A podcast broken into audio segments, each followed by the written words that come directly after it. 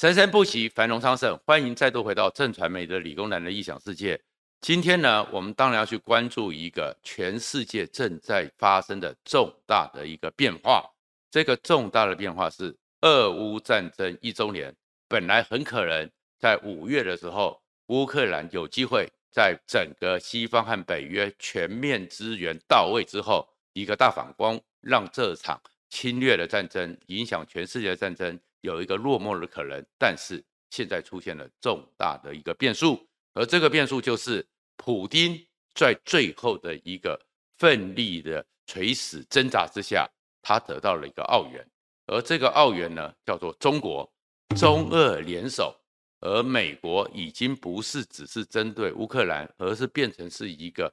又是东方和西方的一个全面竞争之下。会造成全世界什么样的一个新的动荡？而这个动荡会到什么状况？然后它真的会造成混乱，还是有一个新的一个局面？这是我们今天要关注的。如果你关注这个频道的话，请记得在右下角按赞、分享和订阅，谢谢大家。俄乌战争打到了这一年，可这一年之后呢？你会发现，到了整个二月二十四号前后，全世界的关注的焦点已经不是乌克兰的。整个实质战场上的本身，瓦格纳集团又攻城略地了多少？俄罗斯的坦克又被乌克兰打败了多少？而是更细腻的，或者是更惊险的，美、俄、中国三个国际强权彼此之间的竞争和合纵连横，变成现在的主角叫做拜登和普丁，而里面幕后的一个。引武者可能在中间会有改变情势的，叫做习近平，所以这个是一个国际上的一个新战略的一个局势，而且非常的困难处理，因为很可能是一次热核战，或者是全球核武竞赛重新的开启。为什么会到这个情况呢？而这个情况里面呢，更糟状况就是台湾和日本，不要以为说这只是远在万里之外的事情，日本就非常在乎。日本呢就认为说，如果中俄真的联手，日本会被推上火线。那当然，在整个五二月十八号蒙的蒙慕尼黑国国际上的全球安全会议上，大家更关注的是台湾是不是也在火线上，而这样一个火线已经不是单纯的地缘政治。而是呢，德国之声特别专访了华盛顿的首席记者，他叫做特维森，而特维森认定说，现在这个是用大国竞争的格局和背景，而不是单纯的地缘政治的一个状况。特维森有什么重要呢？其实像我们的媒体圈就知道，在美国是非常尊重地势权的地方，在华盛顿能够跑白宫，能够白宫的。好，华盛顿的记者联谊会里面，里面的成员都是媒体界的大哥大姐、大哥大、大姐大，地位从容，而且他们一生在整个新闻上，不管是新闻的跑法，还有观点上，都是举足轻重。而被列为首席的特维森，当然是这一群全世界最重要的媒体人，他们真的很资深，绝对不是只有五年，他们都是整个应该叫侏罗纪级的。四五十年，总统看到他都要非常的谦逊的听他倾听他的意见的人，他讲出了这个观点，以他们的资历，那才是真正核心的问题。而欧洲呢，在这个情况之下，还有一个局势是欧洲的态度也改变了，因为欧洲呢，我们知道说，在过去一年俄乌战争这一年里面，欧洲其实有点摇摇摆摆，因为呢，他们的天然气、他们的能源、他们生存的亟待。又受到了俄罗斯粮食，又受到俄罗斯、乌克兰的很多影响，所以对这场战争的态度有点转移，甚至于希望说啊，就打战这样子就好了啦。乌克兰你就吃点亏，俄罗斯你也就这样子，大家呢就是比如说现在呢顿巴斯啊这些地方，俄俄罗斯拿走了就算了，然后乌克兰你们就这样子，大家配合就赶快把这个战争落幕。形势变了，根据欧洲的智库访谈了。欧盟主要九个国家里面的包含民众，还有意见领袖、政治领袖、民调的一个资讯统合出来，欧洲现在的态度决定是一定要彻底的把俄罗斯的军队任何一个军人都赶出乌克兰的边界，因为他们认为说这个东西已经是一个所谓的价值的战争，是民主自由、国家主权、世界秩序和整个掠夺侵略的一个对决，而且如果让普丁得逞，就算拿到了一寸土地，都会给习近平错误的资讯。习近平认为说可以比照办理，所以欧洲现在的态度反而变得更强硬，反而认为是一定要协助乌克兰把所有的俄罗斯军队通通赶出去。那当然，他们也要警告泽伦斯基：你拿到了欧洲这些新的武器、新的军力，你不能成为北方的新强权，你只能收复领土，你不能踏进去。俄罗斯领土任何一步，就是恢复到战争之前的现状。而这个情况里面，除了是俄乌之外，也是针对习近平。那为什么什么东西都针对习近平呢？是因为整个这个情况里面，习近平《华尔街日报》特别写了专文。习近平现在也发现，他必须在这一年里面，在俄乌战争里面，好像装作没事，表现的就是暧昧和中立是不行的，因为。他也发现，他必须出来做一个角色，表面上叫做和平谈判，他来愿意做中间的调解者。事实上，他是希望挺住目前看起来整个国力和军力持续走下坡的俄罗斯和普丁，不要彻底的瓦解，彻底的垮掉。为什么这样讲呢？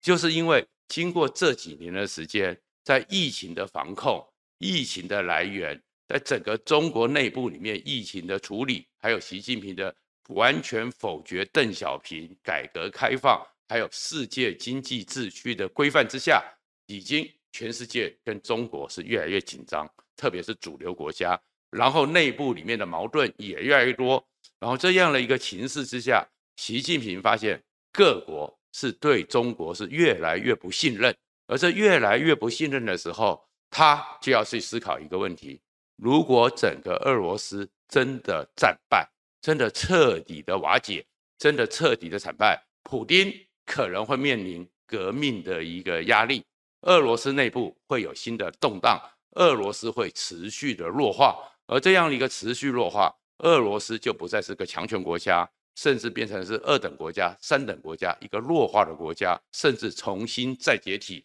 三十年前，俄苏联解体，分裂出十五个国家。如果再解体，就是一个非常纷扰，而这非常纷扰的一个情况之下，全世界都会看到一个弱化的俄罗斯，所以呢，他对全世界没有什么压力，也没有什么发言权，那么全世界就可以集中所有的关注点，全部关注一个人，那个人就叫中国，就叫习近平。所以习近平突然之间真的发现，他会像慈禧太后一样，向万国开战，或万国会紧盯他，而且中美贸易。这样的一个纷争，这样一个制裁会一波接着一波，所以习近平当然希望，哎，普丁你要挺住，你要帮忙，所以你会看到说，慢慢的，那么大家也发现，悄悄的透过迂回的方式，俄罗斯的军人呢吃的叫做咖喱鸡丁炒饭那样的一个战备粮，俄罗斯当然不会做咖喱鸡丁炒饭这样的战备粮，大家都知道，还写简体字，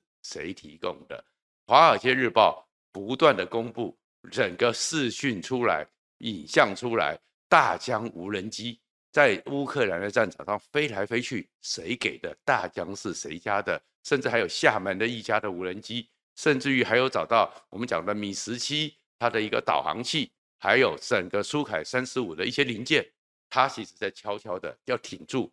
普丁，你不能垮，那你不能垮，最后怎么办呢？所以呢？普丁当然在一周年的时候会讲强硬的讲话，然后呢，也邀请习近平要去莫斯科访问。当中俄站在一起的时候，两大强权加起来，情势就可以让它比较的稳定，不会完全的是俄罗斯一面倒。所以这个情况之下，你就看到国际竞赛出来了。而这里面呢，美国出手了。美国出手里面，拜登呢是先声夺人，而且前后夹击。而且告诉了整个俄罗斯和中国，我的科技能力还有美国到处都在，美国一定来超乎你的想象。拜登呢是先呢在白宫那边讲说二十一号会去华沙，大家都知道，然后故意跟他的夫人吉尔呢还吃晚餐给人家看到，所以人家以为说他还没出发，然后在二月十七号突然就开了一个紧急的秘密会议，然后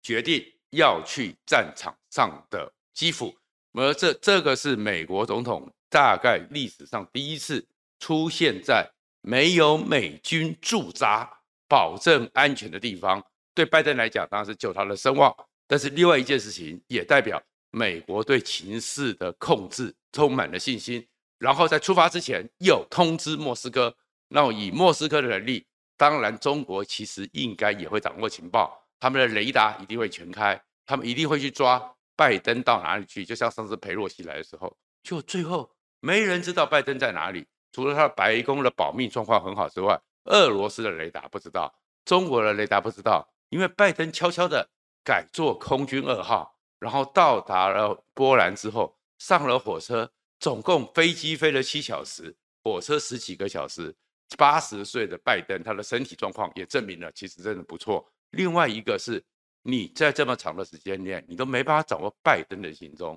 这代表着美国真正要做保密的时候。不是你在网络上设一些钓鱼城市，不是在天上放几个气球可以偷看，你就真的能够掌握。这个是拜登的一个呛虾，而且他的都知道，普丁呢要发表国情之文，所以呢抢先在普丁发表国情之文之前，跟泽伦斯基见面，站到基辅，这个让整个普丁颜面无光。所以整个俄罗斯的鹰派都说，这个是明明白白的羞辱了普丁，羞辱了莫斯科，羞辱了俄罗斯。那所以普丁呢，在这个情况之下，你会看到他有点气急败坏。他的国情之文里面，一如预料的把责任推给说不是他要搞的，但是他也承认，现在这件事情不能在那边鬼扯淡了。什么叫做特别军事行动？第一次针对这场战争，他用了握战争这个语言。然后后面呢，又开始要宣称，因为美俄之间在二零一一年的时候也有一个继续要限制长城战略核武的数量的一个协定，本来到二零二一年就要这个十年终结，又被延长五年。他说他要退出，他不要去弄，因为这个协议里面，美国和中国这个长城战略核弹这样的一个数量必须限制在一千五百五十枚以内。但是他不弄了，也代表着他的长城核弹要恢复生产，他要对全世界进行核威慑、核烟威胁。但是，普丁这样的讲法其实是给着习近平开方便之门。如果全世界两大强权继续去限缩长城战备核武的弹头，如果他们都往这边限缩的时候，你习近平如果去扩张核弹头，你就是跟两大强权完全背道而驰。但是如果现在普丁退出了，你美国就变得很尴尬，因为习近平就可以说，你美国、俄国都没有限制了，我为什么要限制？中国就会持续的加速的大量生产核弹头，那你美国是不是要跟着进入核武核武竞赛？所以这才说是全世界担心热核战因此而起来的核心关键。另外一个状况是说，在这个情况里面，其实普丁呢有点设立内任，因为他在同时，当你知道拜登已经到达基辅的时候。美国也观察到，普丁立刻要做一个核勒索威胁，他的所谓的全世界最强大的核弹，RS 二十八，称为撒旦二号飞弹，就进行试射，结果失败，代表了普丁因为这个战争的关系，因为很多科技的限制，很多状况可能都不如他原先的预期。但是，所以他就讲了，所以他在国情咨文里面讲，如果你美国先施暴的话，我就会施暴。但是美国没有要施暴啊。所以从普丁的讲话里面又看出来了设立内任，而这种设立内任，普丁真的快撑不住了。而整个连意大利都把他们跟法国合作的防空飞弹系统都要送到当成伴手礼，都要送进去，送给基辅，让五月大反攻，让整个乌克兰有更强劲的、更先进的武器。整个情势一看之下，你就看到王毅就到达莫斯科了。然后跟说中俄关系坚若磐石，在过去一年里面，他是不敢讲这种话的，坚若磐石。然后甚至于习近平很可能在五月的时候也会去出访莫斯科，而这五月就是非常刻意而且尴尬。为什么呢？因为每一年的五月都是四月、五月，都是俄罗斯大肆庆祝的时候，因为他们会庆祝在一九四五年四五月，他们攻陷了柏林，打败了纳粹，而普丁也一直做这个宣传。如果你在这个时候去跟他共襄盛举，其实习近平的态度非常清楚了。而习近平虽然表面说和平倡议，大家来谈，我愿意当居中当老大，进行一个多方和谈，可是所有人明眼人都看得出来说，你。就是要站在普丁那一边，让普丁能够有个停损，而这个停损之下，维持到普丁他能够稳住。而这里面呢，另外一个状况，你就会看到说，全世界在这个时候，中俄联手的态势，在俄乌战争之后，因为普丁怕可能会衰弱，中国不希望他衰落之下，这样的一个局势已经改变了，只是单纯的。在欧亚大陆北方一个战争形势，而是全世界战略的一个新格局。里面有一个人，当然知道他的角色，因为他的背后，他永远需要俄罗斯给他技术，俄罗斯给他粮食，中国给他物资。这个人叫金小胖。所以金小胖呢，突然之间也在这个时间里面发射了他们的火星十五弹道飞弹，让整个日本就发现。如果中俄联手，他们就会在这火线之上。尤其是在过去这一年里面，中俄的军舰最多的时候是十艘，直接经过他们的青津海峡，直接环绕着日本的。他们发现他们是最前线的火线了。那真正恩那颗火星十五为什么会对全世界有压力？金宇正会出来说，把太平洋变成是北韩的靶场，因为确实是有威胁。首先，金星十五是可以带核弹头的。第二个，它这次试射高度是五千七百八十六公里，整个垂水平距离是九百六十八公八十六公里，看起来好像很少，可是以它在飞行的大概整个是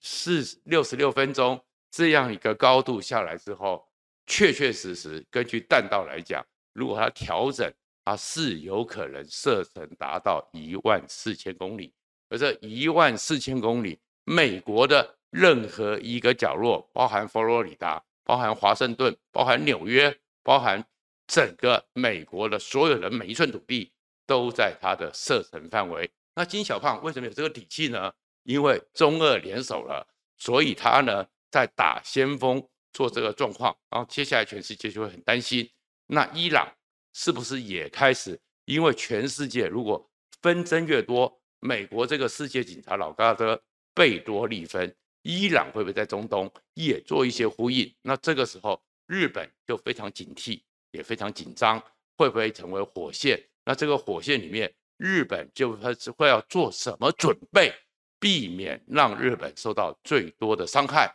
做什么准备，而不是不做准备？那这个时候就回到慕尼黑会议里面，当慕尼黑会议里面。各国都因为这个情势很担心，如果天下大乱，中国形势大好，中国挺了俄罗斯，激励了北韩和伊朗之后，那中国会不会对台湾动手？各国代表都问这个问题，结果中国拒答，最后是整个慕尼黑国国际安全会议里的主持人直接问了王毅，王毅拒绝回答。所以这个时候，我们不是只在看俄乌战争这个情况。然后呢？什么？哎，台湾不是乌克兰或什么的事，而是在这个情势里面，中国对台湾的野心会不会受到激励？而如果受到激励，我们该做怎么样的一个处理？我们该做怎么样的一个应付？还是我们就跪下来？那个就变成是我们台湾人必须面临的选择和决策了。谢谢大家。